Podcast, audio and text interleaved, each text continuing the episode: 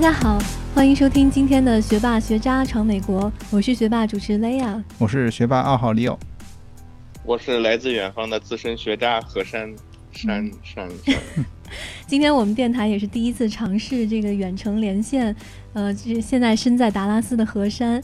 因为何山同学现在已经搬到达拉斯去了，然后今天可能就是如果何山那边音质有点问题，也也请大家那个多担待一点，是吧？嗯，然后没关系，反正老大在咱们这儿呢，我应该不会到那个。对，有有 Leo 同学做对比，应该大家还是比较那个欣赏何山的，是吧？嗯，那言归正传啊，就是现在现在已经到了三月份。不知不觉，二零一七年就走完了四分之一。其实，在美国，三月份是一个非常重要的时节。然后，我们听过一个词叫“疯狂三月”，对，是呃美国的三月份的一个最重要的体育赛事啊。而且，而这个“疯狂三月”对我们呃国内来的小伙伴或者在国内的。嗯，朋友来说有可能不是很熟悉，因为它不是一个职业的比赛，不像我们的 NBA 或者橄榄球赛啊，它是一个大学的体育。但是对于我们这些留学生来说啊，大学体育实际上在我们的留学生活中是非常重要的。而疯狂三月。就是啊，大学体育的一个核心嘛，所以说我们今天也想通过这个节目给大家科普一下的疯狂三月和啊美国大学体育在我们生呃在美国文化中的一个重要地位吧。对，就是说到这里呢，我我也非常有感触，就是我来到美国之前觉得，哎，我到了美国以后，有很多人可以跟我一起去看 NBA，一起去聊 NBA，但是当我就接触美国本土的人时候，说，哎，你们看 NBA 吗？他们绝大部分是不看的，但他们都去看这个 N C A A。对对，所以说这个也是大呃美国一个大学体育的文化吧。到时候我们又会具体讨论为什么美国人对大学体育会这么重要。因为在我们国内，一个大学的比赛有可能真的不会吸引到人，但是在美国完全是不一样的。而且从不只是从它的一个啊吸引角度，更多是从商业啊，从一个呃文化和一个生活的各个部分，大学体育在美国是必不缺少的。对，嗯，那。呃，那我们就一开始从一些数据上来讲一下吧。啊，我不，呃，河山有可能我们当时录了一期美国超级碗的比赛。那我们大部分人也知道，在美国超级碗应该是呃，就是橄榄球赛是排名第一的。那福克斯，嗯，他呃做了一个美国最值钱的十大体育品，就世界上最值钱的十大体育品啊品牌嘛。那第一是超级碗，那无可非议。那第二的话是呃夏季奥运会。那，呃，我们所说的疯狂三月实际上是排名第六，而我们国人最熟悉的一个 NBA 的总决赛只排名第十，所以从这个数据上也可以看到，那我们超级碗和奥运会那完全是大家都熟啊耳熟能详。那 NBA 我们也很熟悉，但是它它的排名竟然排在我们 NCA 的的个之后，排在第十，所以说大家也可以看到，哎。原来这个比赛是啊，NCAA 的这个疯狂三月是非常非常啊重要的一个比赛。那老大，你先给大家介绍一下这个疯狂三月吧。对，因为可能好多国内的朋友不知道这个到底是一个什么样的节日。好的，那疯狂三月的话，实际上它是美国的一个大学体育协会，叫 NCAA 这个词汇有可能。呃，有很多在美国留学的留学生或者国内朋友会知道，它就是美国大学协会。大学协会它实际上有很多的赛事，就是包括橄榄球、包括啊棒球、篮球，包括很多。那其中实际上最两个最有价值的一个就是橄榄球，一个就是篮球，而篮球。他每年一个疯狂三月，就是在三月份，全国的球队都聚集在一块儿，然后打一个就是六十四强赛。美国地大物博嘛，所以说他每年在学校的比赛都会就是从十月份就开始这一个系列赛开始打了非常多的比赛，以后到三月就是通过一个委员会选出参加全国锦标赛的六十四支球队，然后这六十四个球队在三月这一个一个月里面会最后决出四强，然后四月一号。这一天会举行最后的四强赛和总决赛。举行总决赛这一天，美国的 NBA 也会停赛这一场，因为所有的人都会看这一场比赛。嗯，那为什么这个比举国关注是吧？举国关注，而且最重要的就是说，为什么这个六十四强赛会这么吸引人呢？因为它的难度非常大。我们知道的 NBA 比赛，有可能它总决赛最后是十六强赛，或者西部决赛或者东部决赛都是七场四胜制的，是吧？对。所以说它是强队基本上胜出的概率比较大。但是疯狂三月的比赛呢，它是六十四个队，然后是一场定胜负，对一场定胜负，就所以说六十四强到三十二强到十六强到八强到四强到总决赛，所以说是一个球队最后拿到总冠军的话是要过五关斩六将，而且一场比赛实际上它的偶然性很很大。举个例子，如果我们 NBA 的话，最后十六强赛就是一个一场。定胜负，我不相信有可能勇士队，我们所知道最强的勇士队，或者是骑士队能打冠军，因为一场比万一那天当家没吃饱，对啊，所以说这个比赛偶然性也很大，也非常疯狂嘛。所以说为什么叫疯狂？三月，就是一场定胜负，你再强的队也有可能那天状态不是很好，被一个弱小的队，所以说。在这个比赛中出现了很多很多有趣的故事，以弱胜强，很多一些 underdog。这个这个让我想起来以前看的漫画书，这个 slam dunk 就是灌篮高手，嗯，就是像湘北这样的那个 年轻球队，有可能在这个这个全国大赛中战胜老牌的这个冠军强队，是吗？对对，所以说完全听不懂。我小时候看蓝猫三千问。那你不要主持这期节目了，你可以挂电话了。这个年纪 年纪又又又显现出来了哈。但是我觉得这个比赛机制也是挺有意思的，因为我觉得这样的话，如果想得冠军的话，其实你是一场比赛不能输的。如果输掉一场比赛，对，就就出局了，退出了。嗯，对。那所以说，这个篮球比赛它四月一号当天是四强赛，那是不是就是有？两场半决赛和一场决赛不是同一天，就是在美国的这期节目我们播出这周的周六，他会打半决赛，四个队进总决赛。周一这一天的话就是最后的总决赛，而这一天就是 NBA 也没有赛事，全国的注意力就会放在这个总决赛这一天。在美国，它的英文叫 Final Four，Final Four 的话就是最好的四支球队。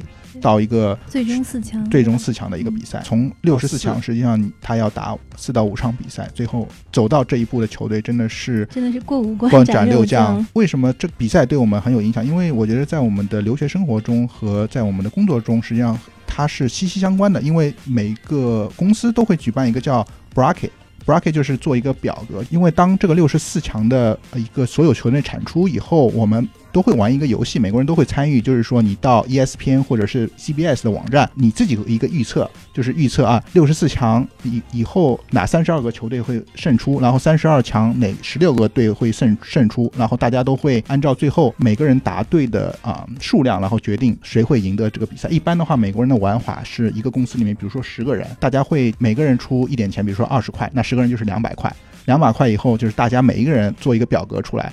然后最后胜者就是胜者通吃拿两百块钱，但实际上难度是非常大的。很有意思的是，不一定是你懂篮球就会赢，因为这个实际上像我前面说的，它的偶然性很大，所以有可能像雷亚这种对 NBA 很懂，但是你对篮大学篮球不懂。你又不知道这个球队好坏，你很多人我知道，我们一些公司人不懂篮球，就完全是用就是用系统，就是自自动，就像你选那个彩票一样，随机随机。那像我这样稍微懂一点，我会稍微看一下球队，那哪个强哪个弱，选一下。但是很多人都是随机的，最后胜出有可能就是随机。对，有可能老牌强队会忽然就栽了栽了栽跟头。然后这也是我们办公室的一个文化，因为这个三月的话啊，大家都会聊。然后我们这边也有个很有趣的数据啊，这三月因为会花很多时间聊天嘛，就是聊哎三月你选了哪个队进四强，你选了。那个队，美国人也很有趣，做了一个数据，就是说，在疯狂三月的这周，每个公司的雇员至少在工作时间中拿出三十小时闲聊 N N C W A 的比赛。第一周就只是说，第一周大家做这个表格的时候，付出了差不多二十个亿的美元的一个无效工资。哇，所以说你作为老板的话，我觉得换蛮蛮蛮心疼的，是吧？嗯，非常心疼。哎，但是我看我有一个朋友在朋友圈就是比赛选队的这个这个东西是，然后他就说那个他们老板安排的任务让去做这个东西是。当时他在一个投行工作嘛，所以我当时以为哎他是不是在选股票？嗯，后来一看不对，这怎么都是那个篮球队啊？后来哦我才知道是这个疯狂三月，然后要选一个这个。自己预测能赢的这个球队是的，对，所以说你说到这儿的话，我已经把那个东西给对上了。对，所以说不知道是在干什么。我觉得很多像我们留学生刚来，或者是呃国内的小伙伴们，基本上不太懂。但是这是在美国人呃生活中或者是工作中，实际上是他们的一部分。就是说，整个公司都会参与到这个这个活动中，因为不管你懂和不懂，这只是一个参与度和一个美国文化的一部分。就像你和何山当时讲的呃超级碗一样，就是美国文化的一部分。你不参与，但是你要懂。对对对。全民参与一个东西很有趣的，实际上为什么这个表格最后的嗯胜出的人很少，就是因为它的偶然性太大。因为真的，你从六十四个队选到三十二队到十六队到到到八四到最后决出胜负，实际上概率很大。你真的能拿到一个 perfect，就是一个全对的表格，基本上好像在历史中没有出现。而我们所知的一个最有名的一个投资界的老大就是巴菲特先生，前几年的时候做出一个承诺，如果有人可以拿到一个全对的表格的话，他会出十亿美元。哇！但是没有人，这不是比一辈子被雷劈三回的几率还小？对，这让我想起之前疯狂，大家疯狂去购买那个彩票。对，因为它有可能比彩票的概率还低。对，那今年巴菲特一个承诺就是说，如果全部答对的话，给你每一年一百万，从今年开始到你的余生，每年他给你一百万这样子。但是我觉得也基本上没有人开始准备参加，试试一下我的运气。对，因为在 ESPN 和 CBS 这些网站上，大家都可以自己组队，就是公司的啊公司的自己的小部门或者是朋友都会组队参加，这是很有趣的一个东西。但是真正要把每一个比赛的胜胜负全部猜对的话，基本上是。可中彩票的概率差不多，所以说巴菲特这个奖金也没有人能拿得到。这样子介绍了这个疯狂三月，还有最重要的一个数据吧，就是说他的，因为大家知道他实际上就是一个大学比赛，所以说是大学的刚刚进大学的一些啊学生，大一、大二有可能十九岁、二十岁，刚刚二十岁出头的一些小伙子在那边打球，那他创造的商业价值实际上是不低于 NBA 的这些名人的，就是我们 NBA 知道这些球星，他的一个数据是在美国，他的广告效应。一年可以带来差不多七十五亿。那还有一个很惊人的数据是。二零一零年，就是 NCAA 这个美国体育大学联盟与美国两大电视巨头 CBS 和时代华纳签下了一个为期十四年的一个疯狂三月，就是这一个三月的合同，那总价值高达一百零八个亿美元，这个实际上是跟 NBA 的广告转播基本上是同价，所以说你能看到广告效应有多大，它的跟一个电视台签的一个十四年一百零八个亿美金的这个数据，所以说在商业价值上是非常非常可观的，可以看到它的价值。对，就虽然我们刚才说了半天它的商业价值，但是其实我有跟美国人讨论过，你们为什么这么痴迷于这个 NCAA？嗯，就他们说，就是像 NBA 这样的商业联盟，就是它里面太商业化了，有时候打球都都是你知道有一些有一些黑幕在里面，然后有一些就是商业手段在里面。但是像 NCAA 这种这种球赛在。对他们觉得是更纯粹，然后是年轻人为了自己的梦想去的。对，所以就他即使有很大的这个经济价值和利益在里面，但是他打的真的是热血的篮球，对吧？是是。接下来呢，我们刚才就介绍了一下疯狂三叶它是什么，然后它的一些数据。第二个，我们就要介绍了，就是为什么大学体育。在美国这么重要，因为我们都是在美国留学、美国工作，实际上我们可以在我们生活的方方面面都感受到美国大学这个体育在我们生活中不可缺少。那疯狂跟中国不太一样，不太一样。在疯狂三月的话，就是一个典型的代表。我们总结了几个点吧。第一点啊，实际上是最重要的。为什么美国大学体育会这么重要？它就是因为美国实际上它的历史还不是很长，不是一个移民国家，所以说美国人他对一个土地、对一个城市、对一个家的感觉不。像我们国人这么重要，就是我们啊，上海人或者是北京人，对吧？对，没有很强的归属归属感。还有就是说，美国人实际上他的流动性很大。因为他没有户口这个概念，所以说从西部到东部实际上就换个驾照，对吧？所以说没有一个就是说非常简单。所以说美国人的流动性很大。比如说何山现在从就是洛杉矶就串到德州了，是吧？对，说走就走，说走就走，户口户籍不用换，是吧？没有户口，没有户口，没有没有户口。对对对，那那所以说美国人的流动性，包括他对一个家乡，因为我们可以深处感觉，在我们国国内实际上对城市的概念很足。那我觉得是。作为一个上海人，我就是就是一个一个标签嘛，就是一个城市的标签。呃，像对，但是在美国就没有。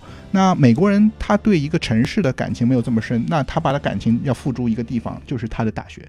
嗯，因为城市你可以换，但是。去一个大学实际上就是人生这一次，所以说他对一个大学的感情实际上是真正融入他的生活。比如说我去的 UCLA，啊，就是洛杉矶分校啊，加州大学。那我对他这个感情就是说，因为我就去过一个学校嘛，所以说不管我以后到去换到哪个城市，我对啊这个大学的大学的感情不会变。那这就是美国人为什么对大学非常有啊感情的一个原因。像比如说何山，你上的是南加大，那你对这个大学应该也有你自己的感情。那必须啊，这个这个到哪儿？得把那个车牌，学校车牌挂在这个车后面。对，然后杯子也是南加大的，是吧？呃，对，杯子倒不是，就是主要是车牌，因为可能开车的时候到一个陌生的城市，觉得自己带一个这个车牌的话，呃，也是挺光荣的吧。嗯，碰见比较那种用我们河南话说比较赖孙的那种人，开车的时候。就可以超过他，然后在他前面来一脚刹车，看一看哦，我是南加大的。何山，你小心啊！我听说德州人不太喜欢南加大。哎，真的吗？真的真的。我来这边开车特别小心。对他们给南加大起了一个非常难听的外号，叫 University of Spoiled Children，就是啊，对，就基本上都是 Spoiled Children，基本上都是被惯坏了孩子。对，还有就基本上都是富二代，像何山这样的富二代，是吧？所以你要小心哦，不要太招摇。呃，何山低调。对，那像雷，赶快换一个车牌。对，但是像雷亚也是在美国住过不同城市，所以说在城市中，那你在不同城市中，你对城市还是有一点感情，但是有可能对对你的那个大学感情非常非常深，因为就是像就像和善一样，我也有我们学校的车牌，甚至我我的车那个后面也贴了贴了我们学校的贴画，嗯，然后还有学校的什么 T 恤啊这些的，然后更重要的一个是是在职场中，嗯，就是校友往往能帮你非常大的忙，嗯。就像如果你要在 LinkedIn 就是领英上去找工作的话。不管你点开哪个公司的这个招聘信息，领英会告诉你，就是在这个公司你有几位校友，嗯，然后你有几位 connection 在这这个里面，然后这是一个非常非常重要的环节，因为你的校友往往会成为就是最后帮你留在这个公司的关键，嗯，因为其实就是美国人是非常喜欢雇佣自己的校友的，而不是说是你是老乡我要雇你，而是你是我校友我要雇佣你，对吧？是一个非常老乡见老乡背后来一枪，对，因为在美国校友见校友两眼泪汪汪。对，因为在美国城市城市之间的概念没有这么深。如果您讲这个，你是从洛杉矶，就是有几个大的城市有可能有一点影响，但是基本上没有学校这个概念这么深。所以说，在美国为什么大学体育会这么深入人心，就是因为他对一个学校的感情。第二个实际上就是一呃一个团队竞争和一个整个学校的一战场吧。他为什么大学体？因为美国人的求胜欲望。非常非常强，就是包括职业体育，你可以看到这个体育本身它就是一个竞技。学校这个大学体育，它实际上就是一个团队一个竞争，整个一个学校一起奋斗，还有包括这些球员，包括我们每一个人在这个学校的荣誉感非常强大。这个也是大学体育为什么可以在啊美国呃产生这么大价值。那我举几个例子吧，就是比如说呃竞争比较有名的几个大学在啊篮球比赛，那第一就是说我们篮球之神乔丹的母校北卡。对北卡罗来纳大学，对，那北卡莱诺那大学会产生很多很多那个啊，就是篮球界的明星嘛，乔丹，包括啊文斯卡特尔，啊斯塔克豪斯，就是很多吧。然后他们就是今年这一年，他们也刚刚闯入了四强。所以说北卡这个大学，他你可以。到他们比赛中可以感觉，他们这个团队，他们这个学校都是在一起在奋斗，然后啊向上。所以说，这个体育带给这个学校的是一个精神。包括我自己的母校啊，加州大学洛杉矶分校，呃，也很自豪，我们有过很多的那个大学的呃明星嘛，包括之前的像贾巴尔。比尔沃顿，这都是我们学校出来。然后现在 Reggie Miller，Reggie Miller 应该是你们学校历史得分第一高。我不知道现在这个记录被打破没有，但是对，应该还没有。然后现役在 NBA 中有两名是全明星级别的人物，现在也在。第一就是今年刷数据已经刷的已经不成样子的威斯布鲁克，好像三双已经刷的过威少。第二就是呃凯文勒夫嘛，就是那个三巨头 Love，对，啊，所以说这个也是让我自己也感觉在这个学校的一部分感到。自己荣耀，就是跟学校一起在奋斗，因为我们学校有拿了十一次冠军，十一次冠军也是因为我们学校的在篮球史上有一个著名的教练叫伍伍登教授，就是他帮我们学校也是在美国一个传奇的篮球教教授吧。除了北卡和何山听了以后默默的低着头，因为 南加大如何反驳？听听不懂，听不懂你俩在讨论。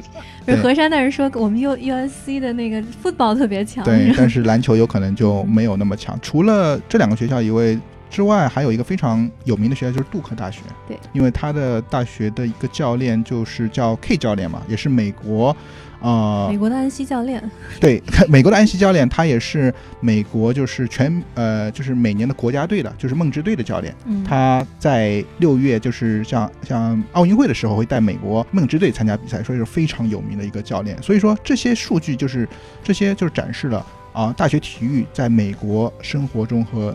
非常重要的一部分，大学体育会使整个学校都可以联络在一起，一起奋斗，这个学校的荣誉感可以给大家带来很多。就像我这样吧，如果虽然说我现在已经毕业了，但是每在学校参加比赛的时候，在这些明星，就是我这些校友在 NBA 奋斗的时候，我都觉得我就是说是一部分。对，所以说骄傲的把这些数据拿出来，谁谁谁是我校友。对，像威少嘛，对吧？嗯。第二个原因，第三个原因，实际上像雷亚前面也提到，为什么大学体育会这么有趣，就是说大学体育实际上非常纯粹，因为它没有一个工资，就是虽然说它的嗯。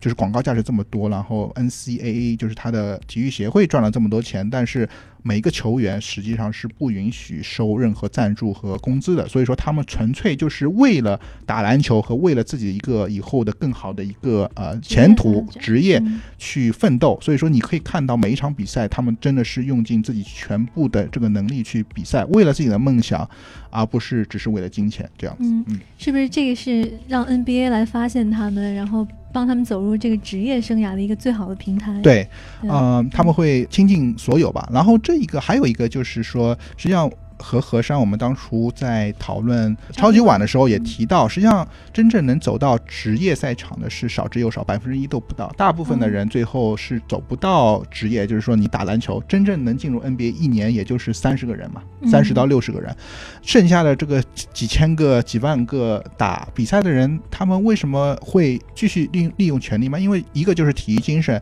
然后一个就是说，很多人实际上在美国大学很很有很有激励的一个，就是说你如果有体育特长。你就可以完成学业，就是他会给你全额奖学金。嗯，那实际上这个全额奖学金就可以帮助很多弱势群体，或者是在呃本身就是呃家里没有上过大学，他有可能是第一代上过大学的人，一个机会去上到接受最好一个大学的一个教育，然后省了差不多美国大学教育实际上也不便宜，有可能就省了十万到二十万，然后帮忙他们完成这个大学的教育，帮他们改变他们的人生。所以说能走到职业的是少数，但是真正剩下来这批人，他们为了自己。的梦想也是为了自己一个大学的梦想，为了自己一个以后其他职业的一个梦想，在这个大学的篮球场上或者其他的篮球场上啊努力奋斗吧。对，嗯，所以说这个大学体育是造福了许许多多年轻人的。对，所以这也是一个大学体育为什么在美国会有这么多人去关注。对，好，那我们前面讲了这三个因素，那还有两个因素实际上也很有趣，就是。美国的一个啊德比战，德比战实际上就是学校之间的一个竞争嘛，死敌。对，在南加州的小伙伴们应该知道，死敌的话最有意思的一对，实际上就是我和何山的两个母校，一个是加州大学 UCLA 和 USC 和乌克兰。我我们那儿叫乌克兰，不叫 UCLA。对，我还听过他们学校把你们学校叫 UGLY，就是 ugly。对，实际上很有趣吧？因为每一年我们学校之间比赛，实际上两边都是如临大敌。就是说，最有趣的就是说，呃，我们会把我们的吉祥物都保护起来，因为双方。像南加大的人就会到我们学校去把我们那个学校吉祥物那只熊给就是倒油漆啊，然后弄得 就是我们那儿能包好几个呢。对我们这边还有 那个大马得包上，那个那那小人踢米戳阵也得包上，对对对，还要包好多东西。对，实际上我我上次去我上次去河山他们学校去听一个讲座，然后就听到那个窗外人声鼎沸，我说这干嘛呢？然后他们说他们在烧熊。就因为熊是 U C 呃 U C L A 的那个吉祥物嘛，就是好像你们学校从哪儿整来一只非常大的熊？对，呃，不是非常大的熊，是一个其实木架子，然后上面放了一个那个画像，每每年是这个和 U C L A。打橄榄球比赛之前的那个晚上，然后大家就开始烧，然后那天学校那个广场那边会有很多的活动项目，当时也会有那个摩天轮呐，然后各种玩的、吃的，就像过节一样，是吗？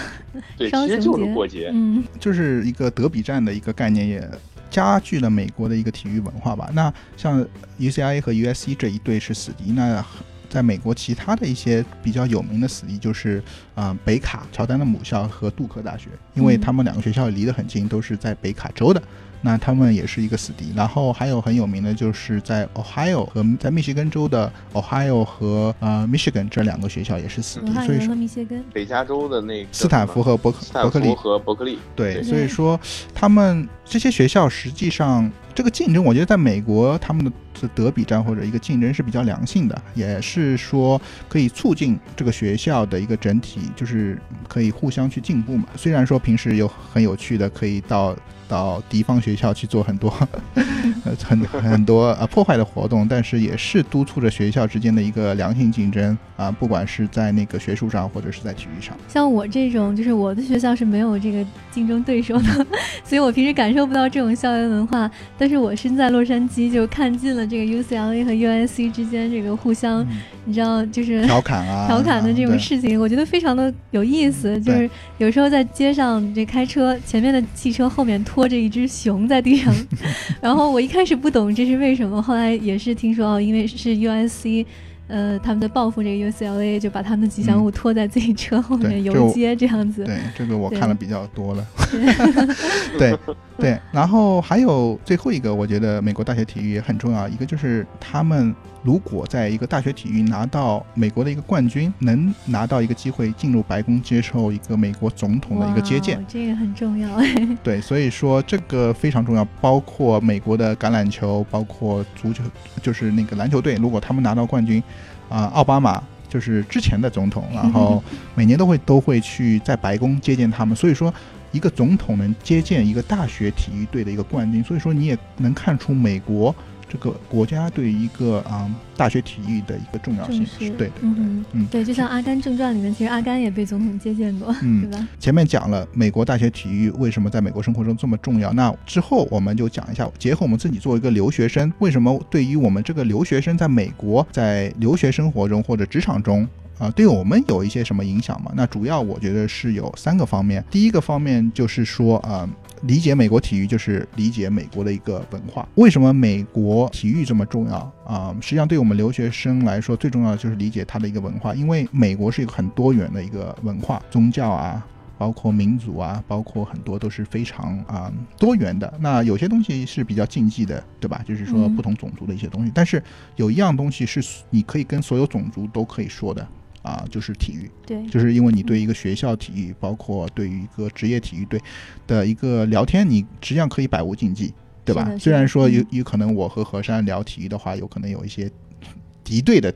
但是 这也是一个良性的，但是你如果说到一些宗教或者一些其他的东西，有可能就比较敏感嘛，对吧？对，嗯，没错。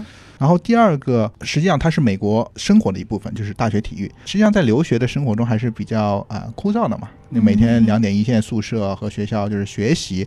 那我们特别是中国人也不太多的参与到美国本身的一些活动，因为感觉不能融入他们的社会。但是体育实际上是一个非常好的一个呃一个机会吧。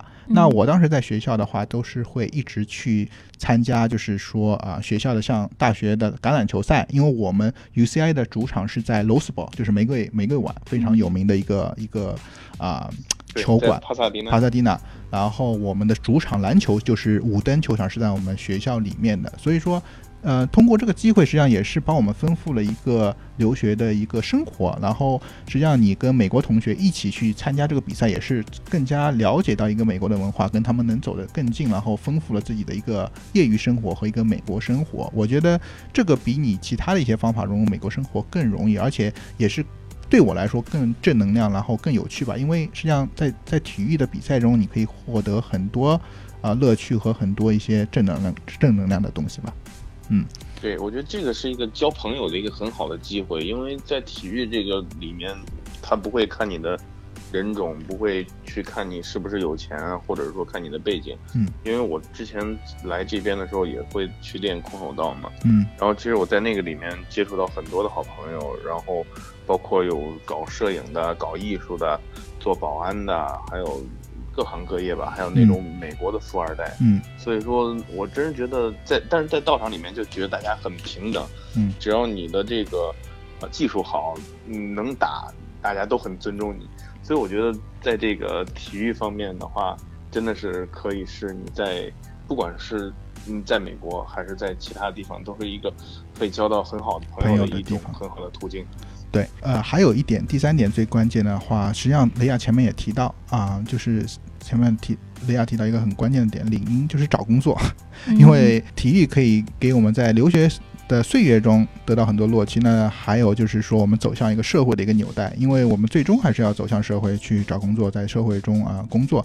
那实际上，体育就是在我们社会中的一个纽带，有可能可以通过校友的关系报，有可能你们有同样的一个爱好，就是看篮球，对吧？对。或者看橄榄球，那有可能他就觉得你比较有兴趣，在同样的机会下，有可能就选你进入他们的公司了，对吧？对。那还有一个就是说，进入职场以后啊，那实际上体育也是一个我们在职场中和我们的呃和我们的同事的一个交流的一个话题，包括我们现在所讲的疯狂三月。那实际上我们在做表格的时候就可以聊很多有可能平时都不跟他们聊的一些话题吧。所以说这也是我们在工作中可以去更多的去了解同事，更多的去帮助我们在工作中更了解美国文化的一个桥梁吧。那刚才 Leo 说这么多，然后说的非常的好，我觉得今天节目其实也慢慢到尾声了。既然马上就要到来这个 NCAA 的四强决赛，你有没有对未来的这个进入总决赛的球队有一些预测呢？今年进入四强的四个球队，一个是南卡，一个是他们的兄弟北卡，一个是呃根扎嘎，一个是我们西部的一个叫俄勒冈大学。那南加大呢？南加大倒霉你们事儿了。南加大今年实际上还嗯，他实际上打的还不错，进入了三十二强，所以也进入了一个全国的总决赛。实际上六十能进入六十四强，实际上都是不错的成绩。那我们我的母校 UCI 进入了十六强，实际上也是一个不错的成绩。对。啊，那在伤心事。那真正能进入四强真的是少之又少。那这四个球队，我个人比较看好的还是北卡吧，因为北卡是有一个啊篮球的传统。但是我更想我们西部的一个球队就是俄勒冈，因为感觉还是美国地域性的话，希望我们西部的一些球队能获得。那就让我们拭目以待，到最后是不是这个 Leo 预测的那个北卡罗来纳大学会问鼎最后的冠军喽？老大是不要是得不了冠军，就得给我们发点啥了。哎，这个太所以像我前面说的，这个东西很随机，只是一个预测。老老大还是一如一如既往的小气，小心谨慎是吧？老大刚才不是说猜不对了，还是一人发二百块钱？和山就记住这一句了。今天讲了这么多，也希望大家可以通过我们的节目了解到美国的体育文化和疯狂三月，也希望你们可以去看这个最后的四强赛。对的，那这就是我们这一期的学霸。学渣闯美国，谢谢大家，谢谢大家收听，还是有时差，谢谢大家收听，谢谢大家。